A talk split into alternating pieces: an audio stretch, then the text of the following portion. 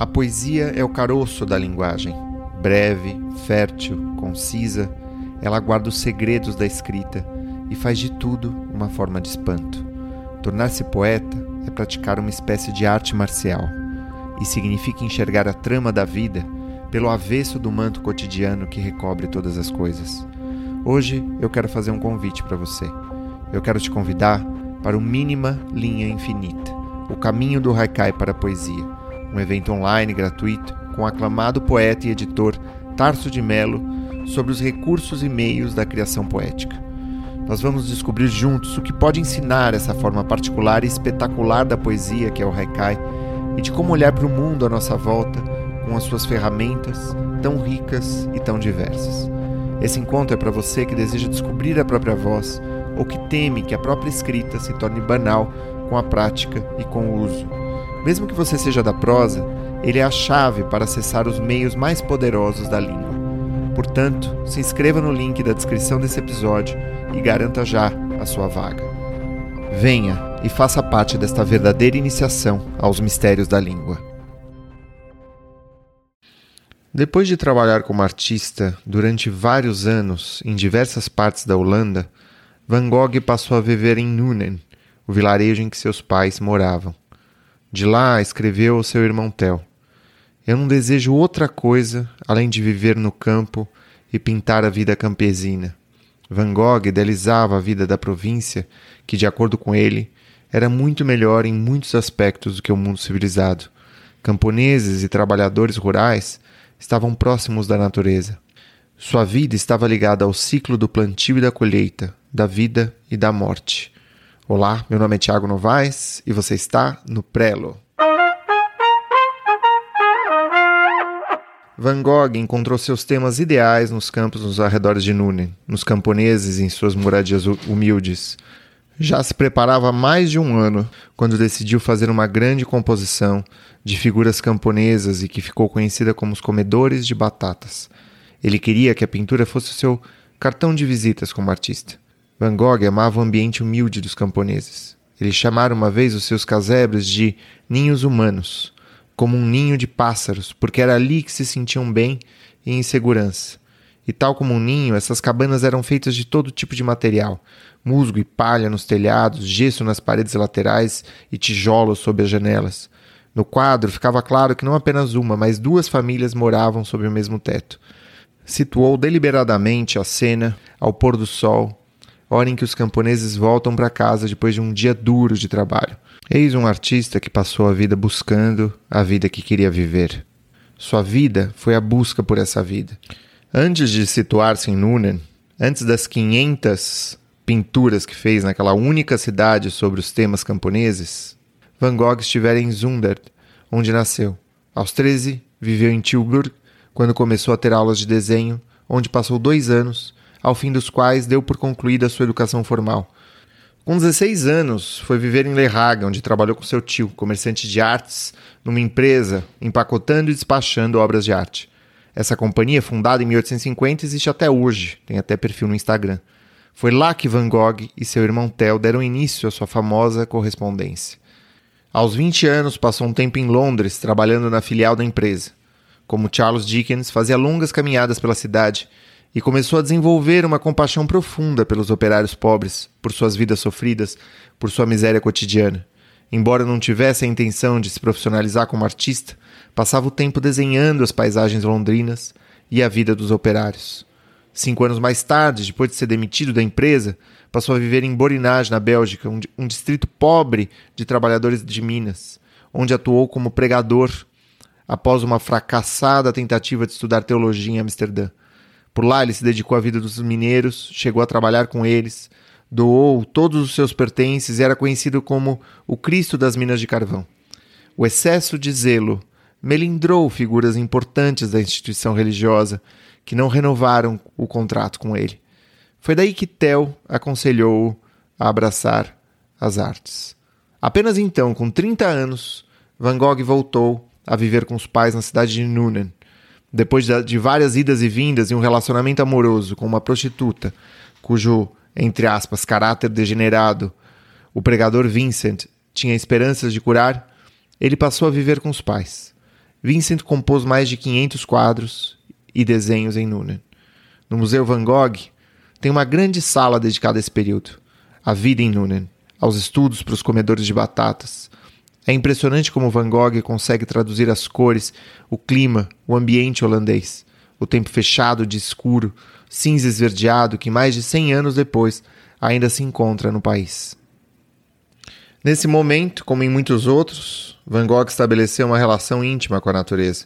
A natureza era objeto de contemplação, de gratidão, de cura. Ele vai dizer: Continue sempre caminhando muito e amando a natureza, pois esse é o verdadeiro caminho para aprender mais e mais e compreender a arte. Os pintores compreendem a arte e a amam e nos ensinam a ver. Acho que um pintor é feliz porque está em harmonia com a natureza, na medida em que consegue retratar até certo ponto aquilo que vê. Nas cartas a Theo, ele é insistente nesse tema. Escreve a ele: Tenho um plano simples para mim. Eu saio e faço o que me toca fazer. Encho os pulmões com o ar dos arbustos, acreditando que pouco depois estarei mais novo, mais fresco, que estarei melhor. Para retratar as cores que via, ele precisava pintar rapidamente. As cores da natureza mudam a cada momento, a cada nuvem que passa, quando se está com os olhos abertos. Ele escreve: o efeito da luz do dia, do céu, implica que haja uma infinidade de temas para extrair de uma oliveira, por exemplo. Agora procurei algum efeito de oposição entre a mudança da folhagem e os tons do céu. Às vezes a coisa toda é envolvida em puro azul, quando a árvore exibe flores pálidas e numerosas moscas azuis, besouros cor-de-rosa e esmeralda, e por fim as cigarras que voam em torno. Outro desafio que ele buscava na pintura da natureza era a simplicidade. O excesso de detalhes era tão perigoso quanto a falta deles, e havia uma franca medida a encontrar. Essa simplicidade correspondia também a uma calma, um silêncio interior que ele buscava constantemente, em contraposição às suas crises nervosas, aos abismos que o ameaçavam e que foram ganhando espaço ao longo dos anos. Na sala seguinte da exposição no Museu Van Gogh, conversando com o anterior, estão as obras asiáticas, uma costura que a museologia faz entre a atividade contemplativa do artista e o reconhecimento dessa postura na arte asiática. Os ukiyo-e japoneses eram objetos da coleção de Van Gogh e ensinavam a ele uma maneira nova de ver o mundo. A arte japonesa o alegrava, fazia sentir-se mais próximo dos seus objetos de predileção. Esse interesse pela arte japonesa não era incomum na Europa da segunda metade do século XIX. A princípio, o japonismo, como era chamado, não interessara tanto Van Gogh. Na Holanda, poucos artistas eram influenciados pelo movimento. A coisa virou quando ele se mudou para Paris, para estar perto do irmão e do ambiente cultural, e foi aí que teve contato com a influência da arte oriental sobre o Ocidente. A arte japonesa ficou escondida dos olhos ocidentais por muito tempo.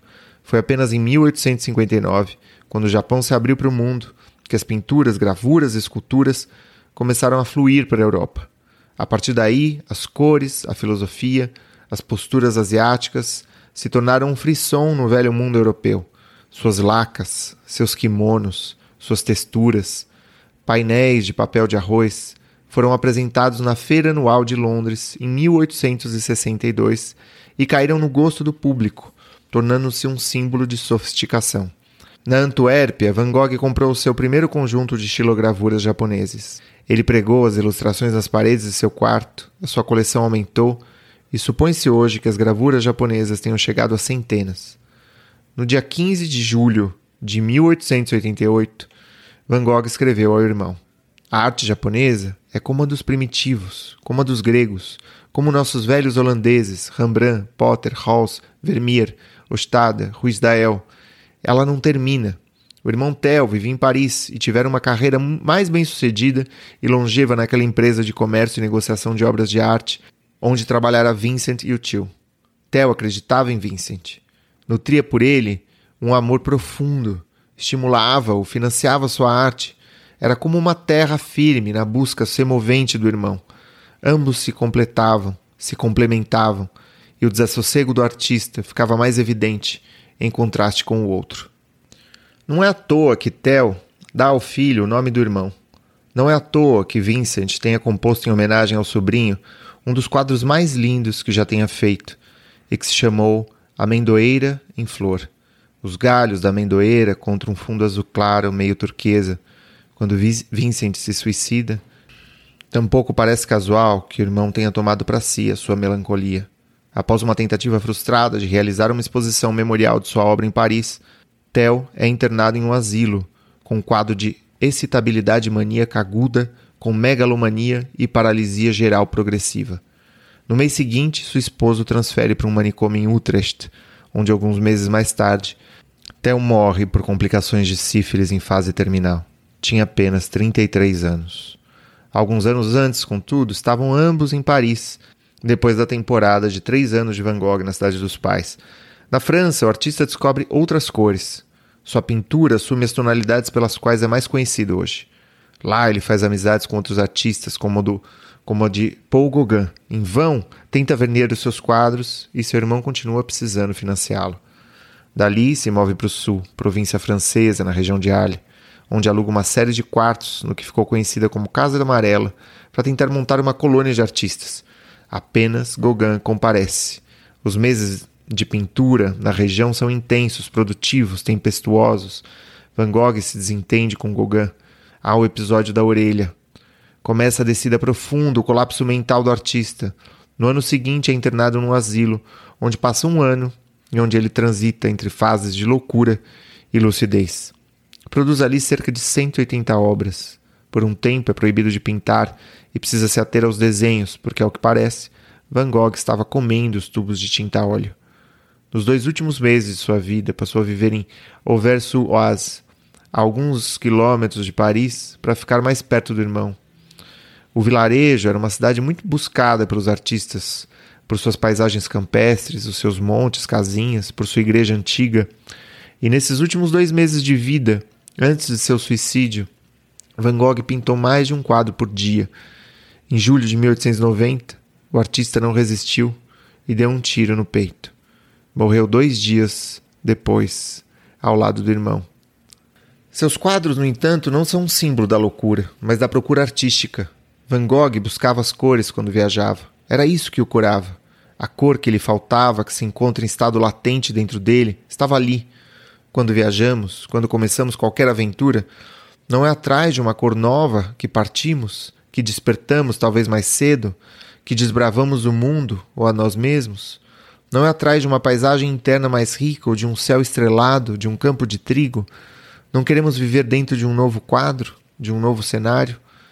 Existe na vida e na obra de Van Gogh uma tensão entre o amor ao redor do qual ele orbita, o pai, o irmão, e as cores do mundo. A cor talvez fosse o amor que Van Gogh podia oferecer. Era porque Van Gogh não conseguia amar diretamente ou receber o amor diretamente, e ele buscava cores mais perto de onde estavam os pais, o tio, o irmão. A França era o país de Theo, e foi nesse amor onde ele mais reconheceu a vida das cores. E também ali ele sofreu mais. Ali estavam os corvos à espreita. A obsessão do artista pode ser lida como um sinal de seu desespero. É porque dentro dele uma tempestade se agita que ele se agarra com mais intensidade às cores do mundo, às bisnagas que ele devora, a calejada paleta, a beleza lancinante do mundo na natureza. Mas mais uma vez, não podemos reduzir essa arte à loucura. Os quadros do pintor são, sim, uma espécie de transe religioso. Van Gogh era um xamã solitário, um xamã em busca de sua tribo perdida. Teria sido possível salvar Van Gogh? O suicídio é talvez um dos maiores problemas humanos. Diante dele, nos sentimos traídos, impotentes, confusos. Temos de admitir que ele tentou de tudo. E este tudo, o que podia fazer, era pintar e se entregar à sua arte. Ele fez o que sua vocação pedia. Talvez lhe faltasse a frugalidade, a gratuidade dos salões parisienses. Se lhe fosse possível sair um pouco de si, teremos menos quadros dele por aí, mas quem se importa? Ou talvez já não fosse Van Gogh, um artista de salão, esse homem rupestre que se sentia mais à vontade sozinho do que em companhia, esse homem ocupado com a sua convicção. Seu irmão enxergava tudo isso e, num gesto de lealdade absoluta, procurava ser o que o irmão não podia ser. Sacrificava tudo por ele, na medida em que o artista se sacrificava à sua arte. Outro modo de pensar, talvez. Por que, que a gente precisa viver tanto? Para ele, isso não era um valor. É possível pensar na tristeza como uma alegria, na melancolia como uma festa? Acho difícil, mas talvez a pergunta fosse arrogante, Salvar Van Gogh? Em nome de quê? Da saúde, da longevidade, do casamento, da identidade? Aos temperados, aos equilibrados, aos apáticos, aos ajustados, a nós que recalcamos a alma, para quem sabe amar e ser amado, para não sermos tragados pelas nossas pequenas loucuras. Hoje, diante de seus girassóis, é Van Gogh que nos salva.